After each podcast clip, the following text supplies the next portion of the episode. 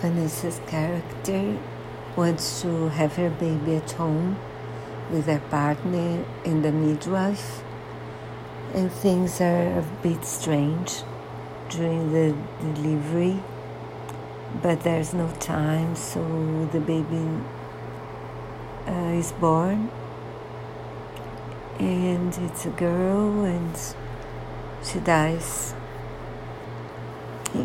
almost immediately and the film tells the story of this grief her grief her, her husband's grief her mother's grief and the whole family grief especially hers. And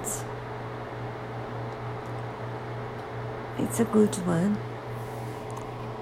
I was not very happy with the end.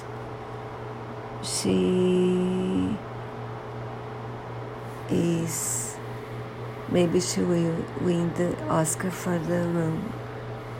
So it's worth seeing, but I, I think the end could be different.